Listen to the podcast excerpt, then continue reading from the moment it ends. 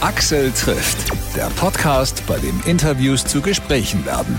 Super, dass ihr wieder mit dabei seid für ein spannendes Gespräch mit einem interessanten Künstler, nachdem es in den letzten Folgen um alte Hasen im Musikgeschäft ging. Jetzt mal wieder eine Podcast-Folge mit einem aufstrebenden jungen Musiker und Rapper, der viel zu erzählen hat, auch wenn seine Karriere bisher noch gar nicht so lange andauert. Ich freue mich auf Time. Willkommen im Studio. Ähm, das ist dein Mikrofon. Ja, gutes altes Neumann. Ja? Magst du ein Neumann-Mikrofon? Ja, voll, auf jeden Fall. Was nimmst du für ein Mikrofon, wenn du Wenn ich im Studio bist, wenn du aufnimmst? Das ist ganz unterschiedlich. Also das erstens vielleicht das, was es da gerade gibt. ähm, aber sonst habe ich ein, habe ich zwei, zwei, drei so meine, so ein AKG, das Goldene. Das, Mhm. oh, wie heißt das? Ich bin ganz schlecht mit Namen. Egal. Und auch zwei Neumanns habe ich ja. Okay. Na gut, also haben, das, die Dinger kosten ja ganz schön Geld. Das stimmt, ja. Das stimmt. Aber da gibt's auch, gibt's auch günstigere. Also du kriegst auch schon dieses kleine Recording Neumann für 400, glaube ich. Hm. Das geht noch. Für ein Mikrofon. Insofern ist es ja ganz okay, dass du Plattenfirma hast, dass da auch ein bisschen Kohle mit um die Ecke Ja, kommt, weil man, man braucht's ja. Und Man braucht's, ja. du steckst das Geld ja, denke ich, im Wesentlichen in deine Musik. in meine Musik und in das Projekt auf jeden Fall. Ja. Bisschen High hat's immerhin bis auf Platz 31 voriges Jahr geschafft, im Juni. Mhm. Was ist denn das so für ein Gefühl, wenn man weiß, man ist in den Charts plötzlich irgendwo platziert? Ähm, crazy auf jeden Fall. Ich glaube, wir haben uns alle sogar noch ein bisschen mehr erhofft mit dem Song, Mhm. weil es ja doch eine krasse Kombi irgendwie war. Ähm, aber gar nicht, um jetzt so zu verwöhnt zu klingen. Es war schon auf jeden Fall ein krasser Sommer letztes Jahr. Hm. Ähm, weil ja auch dann die Solo-Releases und alles auf jeden Fall super durchging und ähm, bisschen halt natürlich überkrass war. Ähm, aber es war auf jeden Fall ein schönes, schönes Gefühl. Es hat eine Bestätigung gegeben zu dem, dass es äh, machbar ist. Hm. Ja. Und hat ja sozusagen, wie soll man das sagen, Appetit auf mehr gegeben. Auf jeden Fall, ja. Und jetzt bist du ja am Start mit neuem Lied gut. ja, Du warst in Leipzig. ja. Wie ist denn das Publikum mit den Sachen, die man von dir kennen kann und mit den Sachen, die man noch nicht so richtig kennen kann, umgegangen? Ähm, wir haben, wir haben also die Shows bisschen so aufgebaut, dass wir am Anfang die eher unbekannteren Sachen oder die neueren Sachen spielen, also Mhm. die neuen Sachen jetzt aus der EP. Ähm, die werden auch komplett alle live gespielt, also mit Liveband. Und es gibt dann Switchover, wo ich dann Hälfte der Show auch noch äh, sozusagen nur mit Backings spiele, Mhm. sozusagen nochmal solo raus auf die Bühne kommt und dann nochmal die Band kommt. Das heißt, es sind diese drei Blocks aufgeteilt und erst im letzten Block spielen wir dann sozusagen die ganzen Banger. Hm. Ähm, und es ist immer, es ist unterschiedlich. Also in manchen Städten kannten die Leute schon alle Texte. Äh, zum Beispiel in Leipzig war es eher so, dass dann vereinzelt Leute die Sachen kannten. Aber ähm, ja klar, die Leute kennen dann den dritten Block einfach. Und ähm, ist aber schön, weil die nehmen sich Zeit, die nehmen sich die, die nehmen sich die Zeit einfach zuzuhören und ähm, wir dürfen da einfach Musik machen und das ist, glaube ich, das, das, das Schönste. Auch mit Liveband ist auch einfach super viel wert. Ähm, ich glaube, für alle, die auch sozusagen sich auch an dieses Projekt rantasten wollen und für die das noch ein bisschen Neuland ist und irgendwie ähm, noch ein bisschen fern alles. Hm. Aber die haben das wunderschön aufgenommen. Also das war echt cool in Leipzig. ja, die Stimmung Ja. war gut. Stimmung war Bombe. Groove Station Ja. in Dresden. Warst du schon mal in Dresden? Ich- Oder, oder ist das das allererste Mal für dich? Ich habe noch nie gespielt in Dresden, aber ich war ähm, mit einem guten Freund vor, vor vier, fünf Jahren mal in Dresden. Der ist hier nämlich aufgewachsen und ist dann nach Stuttgart gezogen und der hat mich damals auch in diese Szene reingebracht ein bisschen. Hm. Ähm, der hat nämlich dort viel aufgelegt in Stuttgarter Clubs und dann bin ich da viel mit, habe da so meine ersten Club-Gigs bekommen und ähm, er hat mir so das Auflegen gezeigt und das heißt, da war irgendwie Dresden lustigerweise immer Teil meiner Reise ein bisschen und er hat mich dann hier mal mitgenommen zu seinen Eltern und da waren wir einen Sommer mal hier, ja. Okay. Habe ich mich auch mal nachts verlaufen. Bin ich dann nachts aus Dresden irgendwo versucht nach Hause zu kommen. Ist auch eine lustige Story auf jeden Fall. Ja. Weil du so viel Zeit in Dresden verbracht hast, was ist dir so positiv hängen geblieben, wo du sagst, das sind so Ecken, Plätze, Hm. an die ich mich gerne erinnere?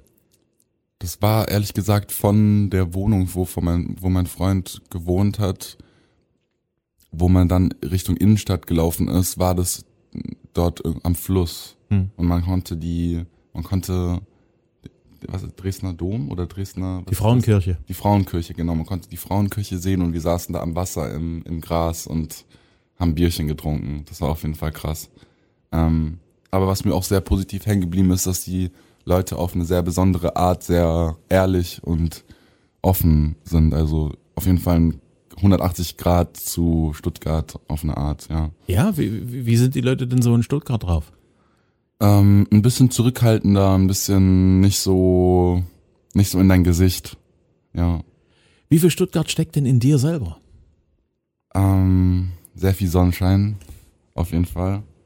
Ähm, ja, ich glaube, das ist etwas, was mich sehr begleitet hat, die Natur und der Sonnenschein über meine Jugend. Hm. Ähm, aber ich denke schon, schon einiges, aber auch jetzt nicht zu viel, weil jetzt auch meine Eltern nicht gebürtige Stuttgarter sind. Ähm, aber es hat mich auf jeden Fall sehr begleitet und ich, ich liebe Stuttgart einfach. Für mich ist es auch manchmal gar nicht so richtig wie Deutschland. Hm. So ein bisschen so ein, da fängt so Italien für mich an. Du bist in, in Stuttgart geboren, deine Eltern haben sich in Südafrika getroffen. Ja. Wie ist das denn passiert? Lange Story, ähm, aber äh, kurz gefasst, ähm, beide Familien, also von meinem Vater und von, meinen, von meiner Mutter, sind äh, aus, dem, äh, aus Europa ge geflüchtet im, im Krieg, aus mehreren Gründen. Ähm, auch komplett aufgeteilt, also der Vater von meinem Vater ist alleine los, die Mutter von meinem Vater ist alleine los, der Vater von meiner Mutter ist alleine los und die Mutter von meinem, ja, von meiner Mutter ist alleine los. Hm. Und die haben sich dann alle in Südafrika sozusagen getroffen. Und da haben sich dann meine Eltern in jungen Jahren gedatet und sind dann aber auch früh wieder gegangen. Also meine Mutter war erst 19 Hm. und sind dann ähm, nach Amerika, genau. Dort ist dann meine Schwester geboren. Meine Eltern haben dort eine Weile gearbeitet und sind dann nach Deutschland einfach nur wegen Job von meinem Vater. Der hatte dann mehrere Auswahl ähm, zwischen, das war ein paar Länder in Europa, irgendwie in Amerika bleiben oder Kanada oder sowas, wo er halt Stellen hatte, wo er sich beworben hat und dann wurde er in Stuttgart angenommen und dann war, war das Stuttgart einfach. Und dann kamst du. Dann kam ich, genau. Wie bist du zur Musik gekommen? Ähm, durch, ich würde wahrscheinlich ehrlich sagen, durch meine Schwestern, weil dadurch, dass ich ähm, so eng mit denen aufgewachsen bin, ich auch mit der einen ähm, zwölf Jahre in einem Zimmer gewohnt habe. Äh, die haben immer musiziert, die haben immer Instrumente gespielt. Also die eine hat Geige gespielt, die andere Klarinette. Und deswegen war ich dann schon sehr, sehr früh einfach mit in diesen Instrumenten und wir spielen was, Kosmos. Und war, war da schon auch einfach ein bisschen Nachmacher von meinen Schwestern. Ja. Also die haben mich halt inspiriert. Wobei, äh, du hast ja Schlagzeug gelernt. Genau, ja. Ich, ich habe erst Geige gespielt, Mhm. aber es hat mir gar nicht getaugt. Und ich habe auch gar, kein, gar keine Geduld dafür gehabt, für dieses. Da mussten dann Bepper auf die Seite und diese Geige musste ausgeliehen werden, weil Geigen sind so teuer und ich konnte aber nicht damit umgehen und habe sie auch geschrottet und es war nicht so ein Spaß auf jeden Fall. Also Schlagzeug hat dann besser zu dir gepasst. Auf jeden Fall. Ich hatte auch einen super tollen Schlagzeuglehrer, der auch ähm, einfach mehrere Sachen in seinem Raum stehen hatte. Ein riesen Marimbaphon, wo ich dann auch mit den vier Schlägeln gleichzeitig spielen gelernt habe. Ähm, so ein kaputtes, distorted Klavier, was irgendwie so einen Wasserschaden hat und so. Ähm, da konnte man richtig coole Sounds machen. Also da hatte ich auch sehr schöne Menschen, die mich auf dem Weg musikalisch begleitet haben. Wie alt warst du, als du dich fürs Schlagzeug entschieden hast? Ähm, neun. Ja. Ja. Das ist ja so das Alter, wo in der Schule dann äh, unter Umständen ein Klassenorchester existiert oder ein Schulorchester Genau. und dann spielt man halt, wenn der Musiklehrer fetzig drauf ist, dann schon mal was Verrücktes aus einem Musical oder so. Ja. Weißt du noch, was du Ja. so als erstes, was man richtig einen Titel oder einen, einen Song bezeichnen kann, was du konntest auf dem, auf dem Schlagzeug? Mm, Wir haben sehr, sehr viel Technik gemacht für eine lange Zeit. Also zwischen neun und zwölf würde ich sagen. Sowas wie, weiß nicht, ob das die was sagt, aber sowas wie ein Paradiddle oder ähm, Groove Switches von Halftime to Fulltime oder wirklich einfach nur Basic Handübungen. Ähm, und dann bin ich eigentlich immer mit meinen Songs gekommen. Also ich durfte Songs mitbringen und die haben wir dann gespielt. Das waren dann Green Day Sachen mal, aber es war auch, es gab einen Song von Mac Miller, der so einen super coolen Switch-Up hatte, wo dann so ein Drum Groove reinkam. Den haben wir uns dann abgecheckt. Ich glaube, das war einer der ersten Sachen, die ich dann mit ihm da gespielt habe. Hm.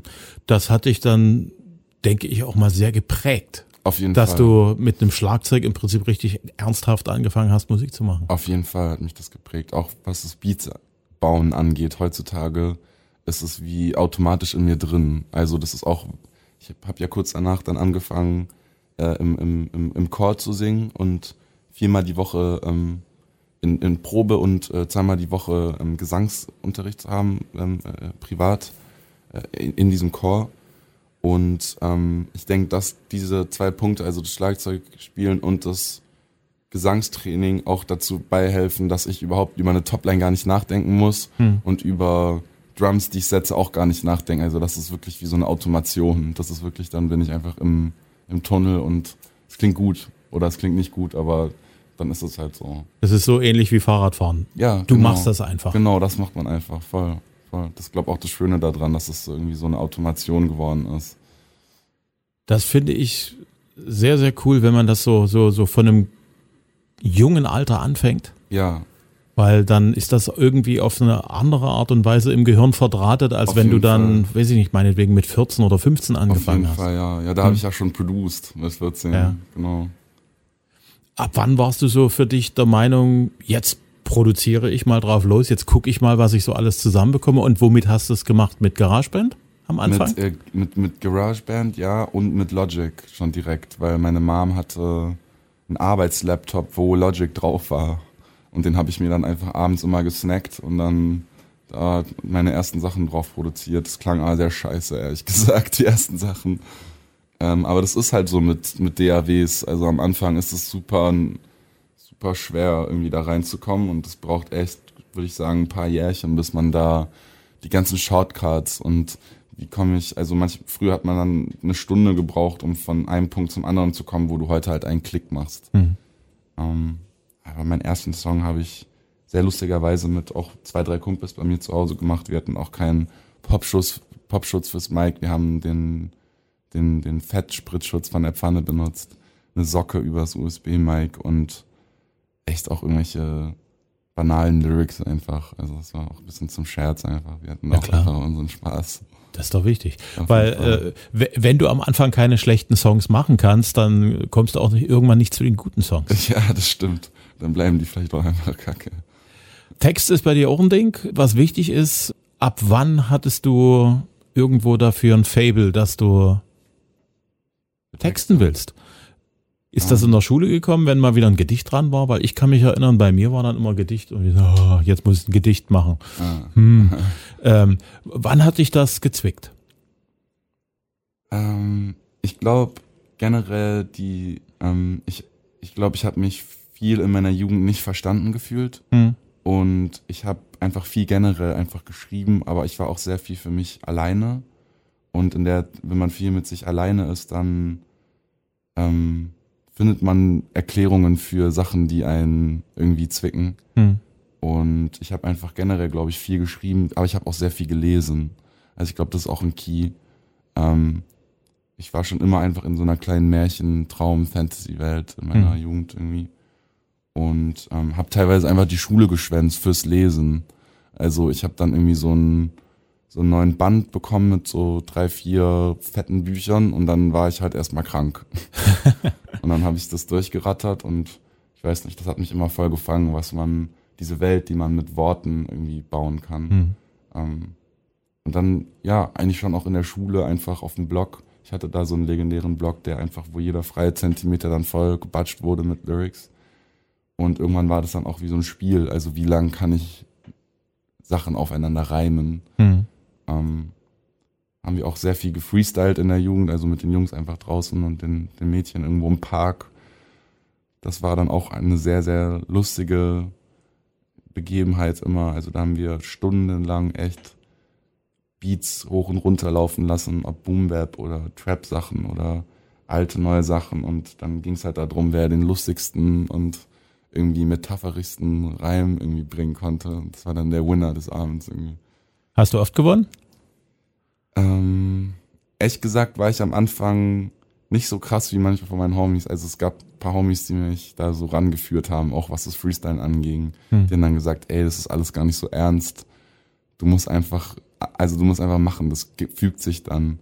Ähm, aber ja, es war auf jeden Fall immer sehr lustig. Aber hm. da gab es auch gar nicht so einen riesen Konkurrenzkampf. Das war eher so ein bisschen untereinander, dass man sich dann so gepusht hat. Klar. Ja. Ein Kollege hat im Vorfeld wir sind kurz auf das Thema gekommen, dass mhm. du uns besuchen kommst. Ja. Und er sagte, oh, aus Stuttgart. Ja. Dann solltest du erstmal nicht die Fantastischen Vier erwähnen. Das ist natürlich für mich ein ganz wichtiges Ding, dass ich die Fantastischen Vier natürlich erwähne, weil die haben ja Stuttgart, was Popmusik angeht, ja über, überhaupt erstmal auf, auf den Tisch gebracht. Ne? Auf jeden Fall, ja. Du als junger Stuttgarter, die mhm. könnten ja deine Eltern sein, schätze ich. ähm, was hast du denn für ein Verhältnis zu den Fantastischen Vier und äh, zu der Rolle, die sie halt in Stuttgart spielen und gespielt haben? Ich, glaube ehrlich gesagt dadurch, dass ich eben diesen, nie wirklich diesen Draht zu Stuttgart hatte. Also auch, dass meine Eltern, zum Beispiel meine Eltern kannten die Fantastischen Vier nicht. Hm. Ähm, und es wurde dann halt auch zu Hause eher Sachen wie Led Zeppelin oder Bob Dylan gehört. Hm. Ähm,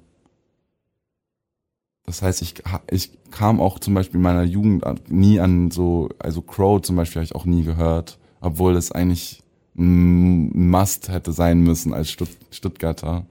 Ähm, und so ist es eigentlich ganz ähnlich bei den Fanta 4. Ich habe dann erst später sozusagen, wenn ich, als ich schon mehr ein bisschen etablierter in der Szene war, habe ich dann erst gecheckt, was die eigentlich gemacht haben. Ähm, und ähm, lustigerweise hat auch ein Homie von mir, der mit mir gerade auch auf Tour ist, also der in der Band spielt, hat ähm, den einen von denen als Tutor in der, in der, in der Musikuni gehabt. Das heißt, so bin ich immer mal wieder über den Weg gelaufen, aber ich, ähm, ja, es war für mich irgendwie alles ein bisschen fremd als, als, als Kind. Also ich war da eher ein bisschen in, in, in meiner Bubble. Ich glaube, das höchste der Gefühle, was da an deutscher Musik irgendwie kam, war dann Tokyo Hotel, glaube ich, ja. Okay. Äh, was für Musik hat dich denn überhaupt so angefixt? So beim, am Anfang hört man ja das, was die Eltern hören. Ja. Als Kind. Und dann sagt man, ja, also Papa gefällt's oder Mama gefällt's, also gefällt's mir irgendwie ja. auch. Dann irgendwann fängst du dann aber an, auch so deine eigenen Sachen zu entdecken. Mhm. Was waren so die äh, Sachen, die dich, die du entdeckt hast, für dich? Mhm. Es war auch immer viel durch meine Schwestern auf jeden Fall, weil es gab halt den einen gemeinsamen Radio, Player, also das eine Radio. Und da gab es ein paar CDs und die wurden dann hoch und runter gehört. Also die ersten Sachen, die ich auch für mich so selber entdeckt habe, wo ich dann mal zu Hause selber da saß und die CD selber reingemacht habe, war dann so ähm, die, das dieses Avril Lavigne Album von damals, das Skater Boy und Complicated. Das war auf jeden Fall ein, ein riesen Banger für meine Schwester damals. Ähm, aber auch Green Day waren so Sachen, die ich für mich entdeckt hatte. Ähm, ganz banal, also musikalisch finde ich das jetzt nicht so cool, aber Nickelback fand ich irgendwie ganz geil, weil das war das erste Mal, als ich als Kind realisiert habe im Radio, dass es sowas wie Mehrstimmigkeit gibt. Weil Nickelback hat ja immer so eine, so eine krasse Harmonie auf der Main Topline. Mhm. Und ich dachte als Kind, dass die ihre Stimme in zwei teilen können und das halt doppelstimmig singen können. Und ich war immer so fasziniert. Ich wusste nicht, hey, wie geht das? Ich muss das irgendwie rausfinden. Daran kann ich mich erinnern. Green Day, Mm, ja, Led Zeppelin auf jeden Fall, ähm, Beatles, aber das kam dann auch eher durch meine Eltern. Ähm, was habe ich für mich doch entdeckt? Ich würde schon sagen, ich glaube, das war dann so in der Grundschule auf jeden Fall Tokyo Hotel. Das war dann das erste, was wir so, ich weiß auch noch damals in Stuttgart-Feingen waren die dann einmal irgendwo, haben die eine Show gespielt und waren dann da im Hotel. Und dann haben wir da irgendwie vom Hotel gecampt und so ganz banale Scheiße einfach. Aber ja, war, war cool auf jeden Fall. Die waren ja auch nicht alt damals, als Gar die nicht, frisch nee. dabei waren. War. Das ist, glaube ich, so für, wenn man so heranwächst, ist das ein Ding, Mensch, also guck mal an, die, die machen da was, die Voll. machen Musik und, und ja. machen coole Dinge. Ja. vielleicht kann ich das auch, ne? Genau, ja, ja, es war schon ein An An Anstoß. Also ich kann mich auch ziemlich doll noch dran erinnern, dass ein Kumpel von mir ein Schlagzeug hatte, andere eine Gitarre und wir dann auch einfach sozusagen auch eine Band gegründet haben in der Zeit. Ähm, aber wir haben das natürlich irgendwie nicht durchgezogen oder ähm, es hat dann nicht so geklappt, wie wir uns das vorgestellt haben. Aber wir waren auf jeden Fall angesteckt von, von dieser Euphorie, die das Mhm. irgendwie mit sich gebracht hat. Das war schon cool.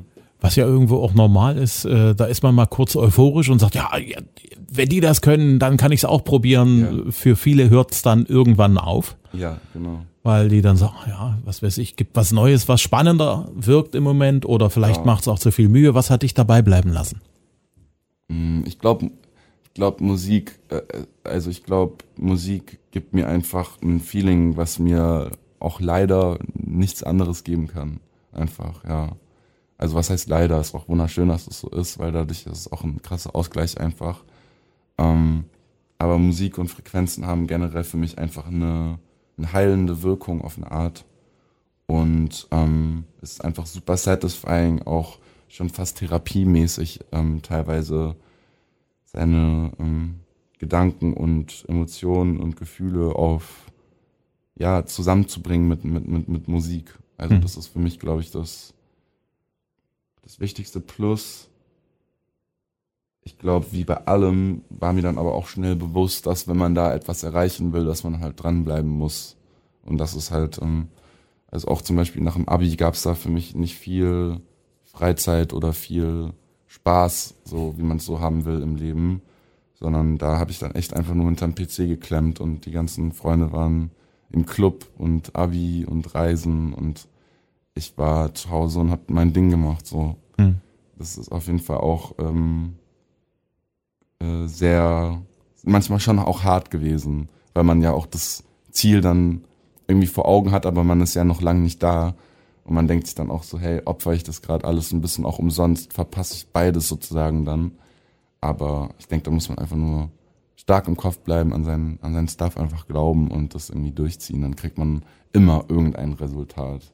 Ja, und äh, wenn man so 17, 18, 19 ist, so, da hat man ja auch irgendwie das Gefühl, um Gottes Willen, wenn jetzt in den nächsten ein, zwei Jahren nichts passiert, dann habe ich alles verpasst. Genau. Und das stellt sich ja dann raus, dass es tatsächlich nicht so ist. Ne? Ist auch nicht so ist, genau. Aber das ist ja auch eine ganz geile Energy. Ich glaube, deswegen ist diese zwischen 18 und sagen wir 21, diese Energy ziemlich, ein ziemlicher Key-Moment, glaube ich, für, für, für alle Musiker und Musikerinnen. So, das ist, ja, ich glaube, weil da, wie du sagst, ist dieses Gefühl so, fuck, wenn ich das jetzt nicht schaffe, dann Hilfe und das ist irgendwelche 16-, 17-Jährigen, die schon erfolgreicher sind und ist auf jeden Fall ein, ein Key Point, so dieses Alter, ja. Hm. Ich glaube, das ist gar nicht so schlecht, wenn man manchmal merkt, da ist jemand, der ist jünger als ich, der ist gerade irgendwie auf der Überholspur mir gegenüber. Ja, Diese Ungeduld, so von, von, von null plötzlich ganz groß im Scheinwerferlicht zu stehen und den ganz großen Ruhm zu kassieren, Ja. ist ja auch nicht wirklich gesund in so einem jungen Alter. ist nicht gesund, wird aber, glaube ich, dann doch sehr gefördert. Mhm. Also durch, durch die Society einfach und die, ähm, ja, also wenn ich es mir auch jetzt angucke, sozusagen, ähm, mein, mein, mein Vater zum Beispiel ist schon relativ alt und ist jetzt auch schon in, in, in Rente. Und ich habe äh, zwei Schwestern und eine Mutter. Ähm, dann ist man auch schnell der Mann irgendwie im Haus. Und ist, ist ja auch so ein gewissen Druck auf irgendeine Art dann ausgeliefert. Und vor allem, wenn es dann auch noch kreative Arbeit ist, wird sie ja noch mehr angezweifelt. Und da muss man ja halt doppelt so hart einfach gehen, ja. Was haben eigentlich deine Eltern gesagt, als klar war, das Ding mit dem Musikgeschäft, ich, ich mach das, ich ziehe das jetzt durch? Ähm, ich habe es paar Mal versucht, auf jeden Fall auch die Schule abzubrechen. Ähm, so mit 16, 15, 16 wollte ich nicht, also wollte ich einfach bei der mittleren Reife dann dann Schluss machen und ähm, einfach komplett in die Musik gehen. Ähm, die waren da noch nicht so begeistert, weil es auch einfach eine wilde Zeit bei mir war. Also ich war sehr sehr schwer zu sehr schwer zu erziehen, wenn man so sagen kann. Ähm, das heißt, ich glaube, dass dieser generelle Vibe von, dass es ein bisschen arg mit mir ist und ein bisschen außer Ruder läuft, manchmal war dann natürlich die, die, die, die ähm, Nachricht mit, hey, ich will Musik machen, dann jetzt nicht wahrscheinlich, glaube ich, die beruhigendste für meine Eltern. Ähm, aber als es dann losging mit den ersten Clubshows, wo man dann halt auch legit einfach Geld mit nach Hause bringen konnte und das ihnen zeigen konnte, hey, ich habe gestern Abend eine Clubshow gespielt, ich habe 500 Euro dafür bekommen, ich gehe jetzt mit meinen Freunden damit in Urlaub oder so, dann sind die halt so, hm, okay, ja, cool. Und ähm, so schaukelt sich das halt immer, immer, immer mehr hoch. Ähm, aber meine Eltern haben mich da eh immer super, super unterstützt. Und die sind beide auch sehr künstlerisch begabt. Also bei uns hängen auch überall Gemälde von den beiden, die sie malen. Und ähm, glaube, die sind selber eigentlich Künstler und Künstlerinnen Vollblut, wissen es aber eigentlich nicht. ähm, ja. Was wäre eigentlich aus dir geworden, wenn du nicht in die Musik abgebogen wärst? Auf jeden Fall wäre ich in die Küche, also zum Kochen gegangen, ja. Weil das auch äh, in meiner Familie auf jeden Fall liegt. Also meine französischen und äh, belgischen Vorfahren sind alles begnadete Köche. Auch mein Onkel hat äh, zwei, drei Restaurants und ein Sterneabzeichen und bester Koch des Jahres, bla bla bla. Und das war einfach immer Teil meines Upcomings. Also ich habe auch sehr, sehr viel Zeit mit meiner Mutter in der Küche einfach verbracht. Mhm. Das ist für mich so ein, ja, so ein Riesenteil meines Lebens einfach gewesen. Hat mir immer gezeigt dann, wie man das und das macht oder haben zusammen Musik gehört und gekocht und ähm, ja, ich, ich liebe auch einfach le gute Lebensmittel und gute Geschmäcker und das macht einfach Spaß.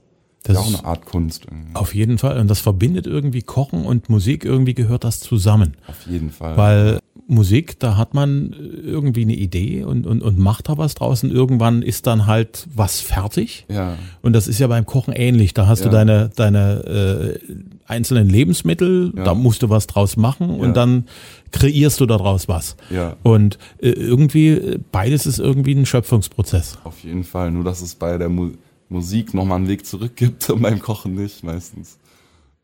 Hast du beim Kochen was gelernt für deine Arbeit mit der Musik? Hm. Ich glaube, die Liebe zum Detail. Mhm. Also was nochmal so irgendwie so eine Zitronengras oder so, so, ein Schälchen, so ein bisschen Schälen von der, von der Zitronenschale nochmal als extra Flavor geben kann, anstatt sie nur irgendwie auszupressen. Mhm. Ähm, ich glaube, das ist ganz gut zu übertragen auf die Musik, ähm, dass am Ende doch die kleinen Details das Große machen. Hm. Ähm, weil wie man so haben will, keine Ahnung, kann man ja die Pasta mit dem Beat vergleichen, aber wenn die Soße halt nicht gut ist, dann ja die Topline und der Text irgendwie nicht sitzt, dann kann der Beat so gut sein, wie man es will, dann ja. schmeckt's nicht. ja. Richtig. Und ich glaube, Handwerk verbindet auch Musik und auch das Kochen. Ja, das Weil stimmt. wenn man weiß, wie man richtig Zwiebeln schneidet, wie man stimmt. schnell und effektiv äh, das Gemüse schält und schnippelt, das, das ist so ähnlich auch wie beim Musikmachen. Wenn du weißt, was du tust, hilft es dir gut, gute Dinge zu machen. Ja, Oder sehr ja. gute Dinge sogar. Ja, ja. Ist auch schön, was in der Hand zu haben, finde ich, beim Kochen. Also, das ist dann bei Musik auch so, wenn man es mit einem Instrument einspielt. Hm. Aber manchmal geht das ja ein bisschen verloren, wenn man alles am PC macht. Mhm. Genau. Aber das ist immer schön beim Kochen. Da hat man die Zwiebel, Knoblauch, das Gemüse, was man hat, irgendwie ein Stück Fleisch oder irgendwas, so hat man dann in der Hand und kann das einfach bearbeiten irgendwie. Und, und, und noch eine Gemeinsamkeit zwischen Kochen und Musik wenn man das für Publikum tut. Ja. Also wenn du für jemand anderen kochst, ja. ist das einfach mal noch was anderes, als wenn du dir selber was machst, weil ja. du Hunger hast. Weil du hoffst, dass es gut wird, du hoffst, dass die Leute sagen, hey, das war toll, das hat prima geschmeckt, danke für die Einladung. Und so ähnlich ist es ja auch, wenn du ein Konzert gibst. Ja, ich habe gestern zu den zwei gesagt, es macht erst Spaß, wenn die anderen Spaß haben. Ja. Das ist, finde ich, ganz wichtig. Das ist auch beim, das auch beim, beim Kochen irgendwie so. Ähm, schmeckt meistens nicht so geil, wenn man es für sich selber macht und dann irgendwie in sich reinstopft, sondern es ist irgendwie cool, wenn man auch über eine längere Zeit, sagen wir zwei, drei Stunden wirklich in der Küche ist und diesen mhm. Prozess und so ein bisschen leidet einfach für alle. Und, ähm, und dann alle das Essen enjoyen. Das ist auf jeden Fall der Peak-Moment dann. Mhm. Finde ich auch. Letzte Frage zum Kochen. Ey, ja. Was kochst du besonders gut oder besonders gern? Mm. Wenn du für andere kochst. Ich liebe, ich liebe Lasagne in jeder möglichsten Form. Also super geil ist auch natürlich einfach eine Gemüselasagne. Ähm, sorry. Eine Gemüselasagne ist, finde ich, mega krass, ob das jetzt mit Spinat oder jedem möglichen Gemüse ist, was man finden kann. Was aber auch sehr, sehr krass ist, ist eine Lachslasagne. Also wenn man sozusagen keine rote Base als Soße hat, sondern ähm, Sahne und Creme und Lauch benutzt man, ähm, wie heißt das andere, das dünnere grüne ähm, Frühlingszwiebeln? Dill. Dill? Dill, richtig mhm. krass da drin. Ähm, und sonst, ich liebe auch Waffeln backen. äh, Kuchen backen ist auch geil. Ähm, ja. Da spielen deine belgischen Wurzeln sicherlich eine Rolle, oder? Auf jeden Fall, ja. ja. Was Waffeln angeht. Waffeln, das war auch immer so mein Go-To-Snack Nummer eins, wenn ich ja. als Jugendlicher nach Hause gekommen bin nachts und irgendwie die Munchies hatte, habe ich immer noch eine Waffel gemacht. Hm. Ja. Optisch bist du ja bekannt für deine Sturmhaube. Ja, die ich gerade nicht anhab, aber Richtig. dabei habe. Ja. Wie ist die zu dir gekommen? Um, ähm. Wie hast du dich dafür entschieden, damit rumzurennen? Das ist, ja, das ist eine, das ist eine, das ist eine lustige Story eigentlich. Ich war mit ähm, einem Kumpel und meiner Freundin, waren wir ähm, ein Musikvideo drehen und meine Freundin hatte so eine Balaklava gestrickt. Ähm, das war aber eher mehr noch eine Sturmmaske. Also es war mit einem Schlitz vorne noch. Es war jetzt nicht übers ganze Gesicht offen. Und dann hatte ich die an beim Videodreh und es war am Lago di Maggiore, glaube ich, in Italien. Und dann gab es so einen Shot, wo ich am, am, am See stand und ich diese Maske anhatte und die war super bunt. Ich hatte ein weißes Hemd, glaube ich, dazu an und es sah einfach super nice aus. Und dann ist es das irgendwie geworden über die Zeit. Das war nur ein bisschen, ähm, ich glaube, es war am Anfang noch ein bisschen erschreckend für die Leute, weil es halt nur einen Spalt hatte und die Leute natürlich gleich ähm, ja, so Banküberfälle oder so einfach damit assoziieren, glaube ich. Oder es ist halt gleich eher was so Überfallmäßiges, wenn du nur einen Schlitz hast. Und dann kam es dazu, dass ich das dann halt immer weiter runtergezogen habe, sich das dann ausgedehnt hat und man halt dann ja dieses Smiley-Face einfach irgendwie da so hat und das dann eher ein bisschen alles happier und positiver dann dadurch ein bisschen ist. Mhm. Ja. Wie viele von den Dingern hast du? Boah, sicher zwischen 30 und 40, würde ich sagen. Ja. Alle selbst gestrickt? Ja, alle sind selbst gemacht. Also ich habe auch super viele von, was auch super süß ist, ist, dass ich ähm, von meinen Fans super viele geschenkt bekomme. Also ich habe gestern Abend zum Beispiel eine weiße mit Hasenohren bekommen oder in Stuttgart habe ich eine bekommen, die so eine krasse Kette noch irgendwie hat und ähm, fangen auch voll viele, viele einfach an, das zu machen, auch weil die sehen, dass wir das irgendwie machen und das ist irgendwie voll schön. Also dann kommen die da, ich habe echt schon die krassen Mützen bekommen, also mit Hasenohren, die super krass verarbeitet sind, die ähm, ja, wo auch einfach richtig viel Arbeit drin gesteckt hat. Und ähm, ja, ist voll cool irgendwie, dass es so ein Ding geworden ist, aber auch, dass es den Leuten so taugt. Also wenn man dann auf ein Konzert kommt, stehen dann auch teilweise sechs, sieben Leute mit diesen Dingern an und man könnte halt auch denken, das bin ich irgendwo da. Und das ist auch irgendwie ja, ganz schön zu sehen. Ja. Welche Rolle spielt diese Haube bei deinen Auftritten? Komplett das gesamte Konzert oder ähm, enttarnst du dich auch? Es kommt immer drauf an. Also zum Beispiel in, in Stuttgart, wenn ich dann so nach Hause komme, da habe ich mich zum Beispiel enttarnt. Oder ähm, in München habe ich es auch ausgezogen. Aber an manchen Abenden fühle ich mich nicht so sehr danach, auch wenn ich, glaube ich, im Unterbewusstsein das Gefühl habe, dass den Leuten mehr um mich geht als um die Musik ziehe ich die lieber eher nicht aus. Mhm. Weil ich will, dass immer die Musik im Vordergrund bleibt und nicht, hey, er zieht die Maske aus, oh, wow, ich. Ähm, das finde find ich für mich dann nicht so wichtig. Ähm, ich glaube aber, dass die Maske generell mh, mm, vielen Leuten auch einfach was gibt. Ich habe mit vielen Leuten geredet und die Maske ist dann auch ein bisschen auch, ich habe auch ein bisschen das Gefühl, auch für Jungs, so ein, ähm, ja, so ein bisschen so herantasten einfach an ein bisschen einfach auch anders sein. Ich denke auch, dass viele dafür auch um, ziemlich outgecallt oder geschämt oder gemobbt oder so werden für sowas. Ähm, aber ich finde das cool. Ich lese dann auch immer mal wieder so Kommentare ähm, unter Social Media Beiträgen oder so, dass dann echt auch Jungs oder ja vor allem auch Jungs sagen, hey, irgendwie ähm, gibt, kriegt man damit das Gefühl oder du gibst uns damit das Gefühl, irgendwie auf eine gesunde Art sich auch als Mann irgendwie ausleben zu können und auch nicht auf eine toxische oder böse Art, sondern sich auch einfach entfalten zu können und mhm. bunt zu tragen, bauchfrei zu tragen. Ähm, ja, dass es einfach irgendwie alles egal ist, ob Frau oder Mann und das irgendwie da, das bisschen auch den Kids irgendwie mitzugeben, ist irgendwie auch schön, finde ich. Mhm. Ja. Und für dich ist es ja so, also ich, ich vermute mal, dass es bei dir auch in diese Richtung geht. Du ziehst dir die Mütze auf und bist bereit für die Bühne und bereit auch äh, Seiten aus dir rauszulassen, die du sonst im Privaten vielleicht nicht so preisgibst. Stimmt. Es verändert sich auf jeden Fall was, wenn die Maske aufgesetzt wird. Es ist auf jeden Fall direkt Modus dann. Ähm, gar nicht jetzt irgendwie so super doll, aber ähm, ist ein bisschen auch einfach für mich wie so ein Schutz, weil dann doch auch manchmal ist alles ein bisschen viel ist, aber die Maske beschützt mich davor eigentlich immer ganz gut. Also die, die lässt mich einfach time sein. Hm. Ja. Wenn du auf die Bühne gehst, Backstage, wann kommt diese Mütze drauf? Kurz bevor es losgeht oder hast du die schon eine Weile dann am Start? kurz bevor es losgeht meistens, ja. Mhm. Also wie die Band geht immer auf die Bühne schon. Maxi, Gina und ich sind dann noch hinter der Bühne und machen ein paar Sachen ready.